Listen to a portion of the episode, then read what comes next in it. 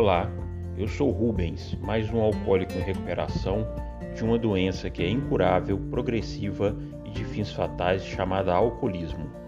E hoje, sóbrio, relembrarei para vocês como era buscar meu filho na casa de sua mãe, sofrendo com a abstinência do álcool.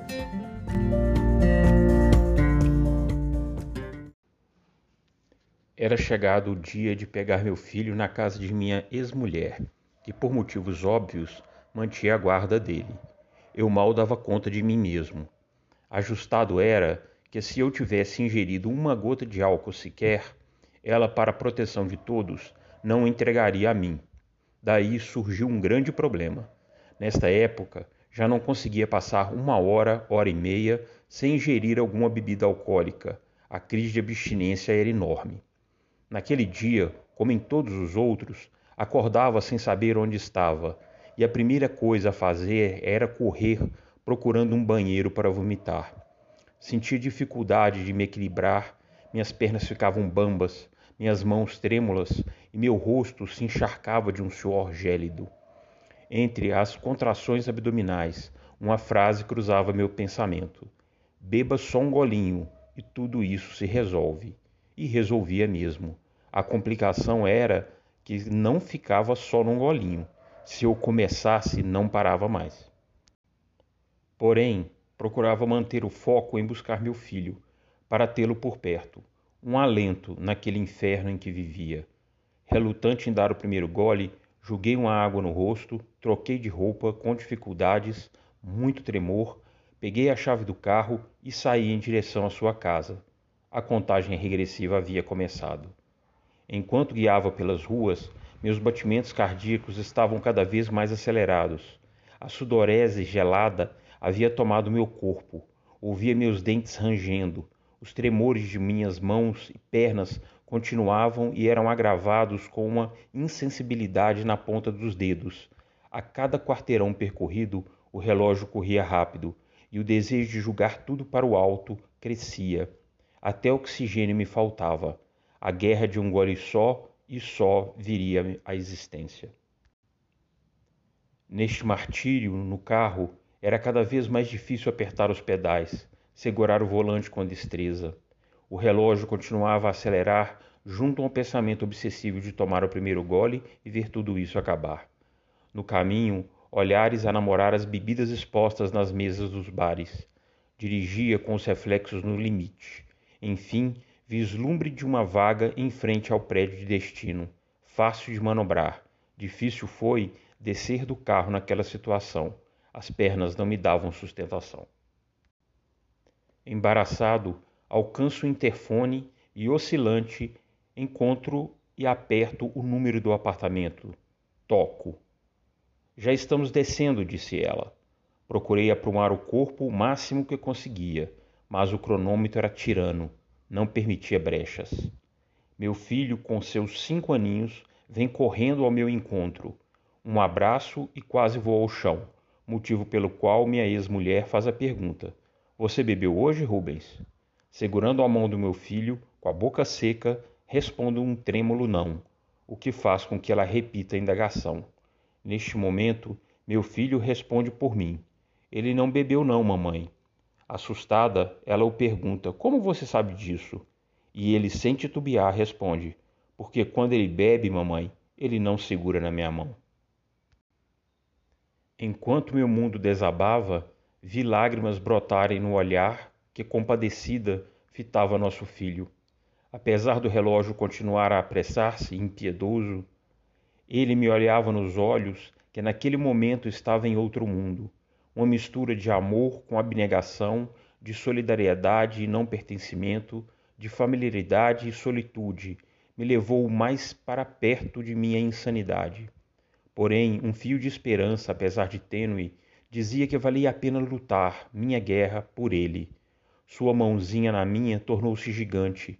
Era a minha se reconfortar dentro da dele. Compaixão, senti-me pequeno, frágil, doente. Queria pegar no colo, mas era eu a precisar de um. Queria ser pai, mas nunca tinha permitido sentir-me filho.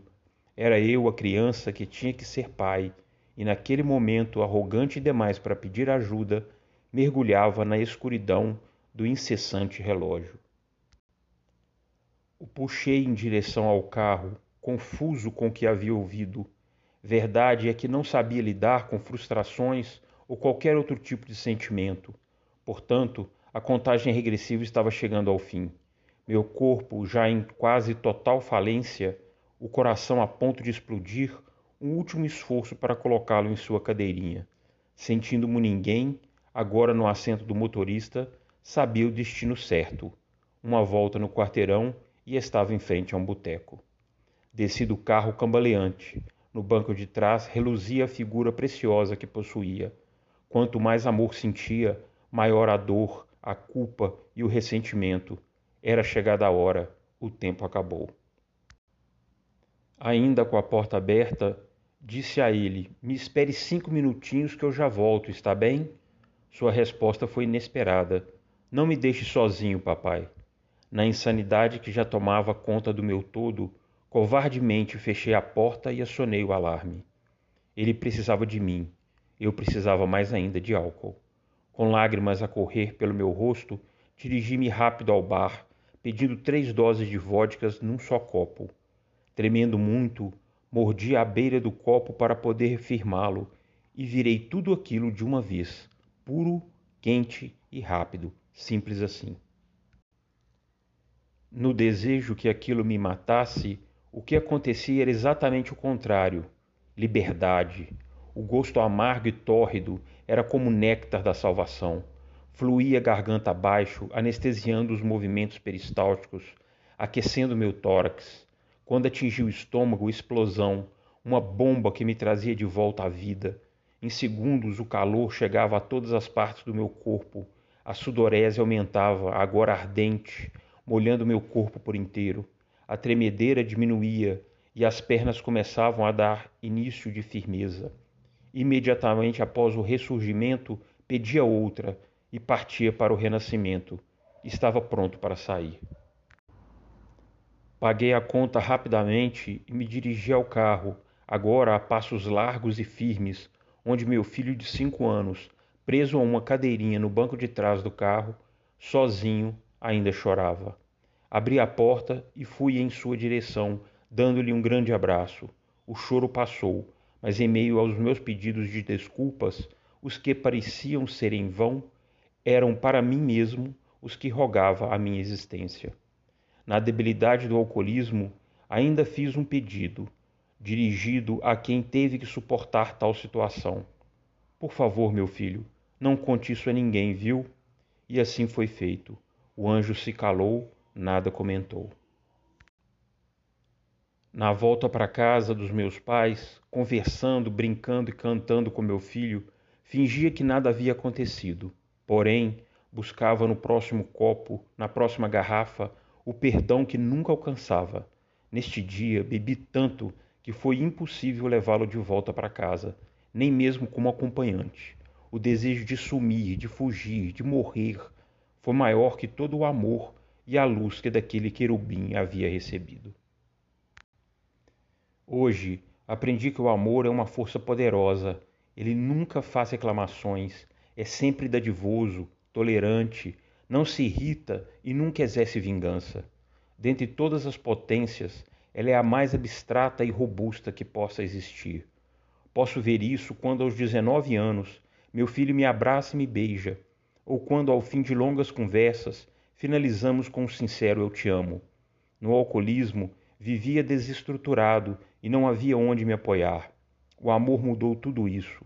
Ciente que não tive culpa por doente ser, hoje tenho onde me fundamentar, olhar para o passado e fazer de todo lixo puro ouro.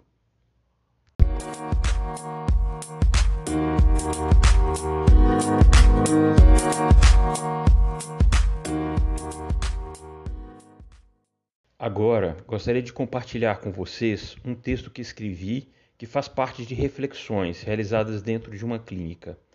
Essa foi uma carta que escrevi ao meu filho quando ele se formou no colégio.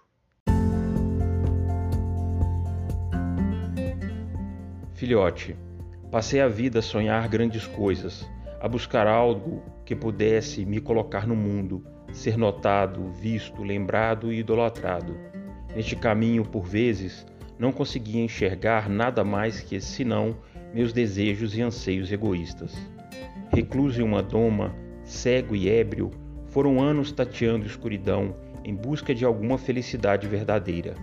Momentos que são, algumas passaram bem diante de mim e não fui capaz de percebê-las, muito menos aproveitá-las em seu esplendor.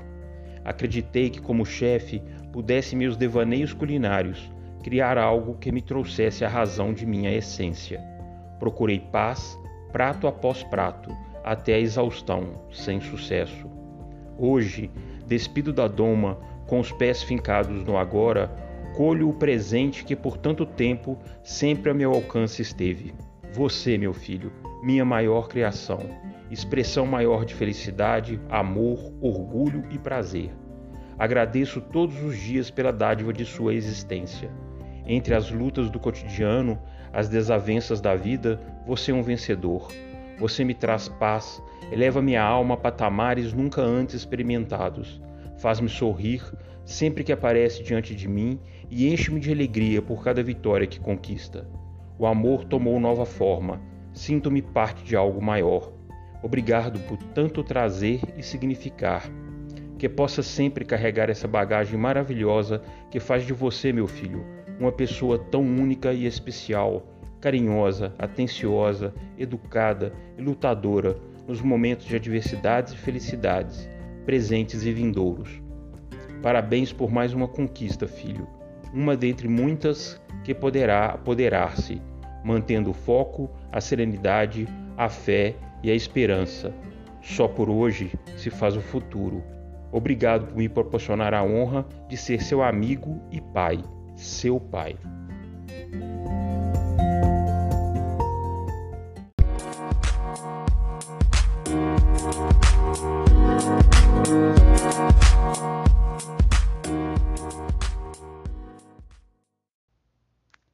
E para encerrar o nosso episódio, gostaria de deixar com vocês um compromisso que firmei que diz: Eu sou responsável quando qualquer um, seja onde for, estender a mão pedindo ajuda, quero que a mão desta Irmandade esteja sempre ali, e por isso eu sou responsável.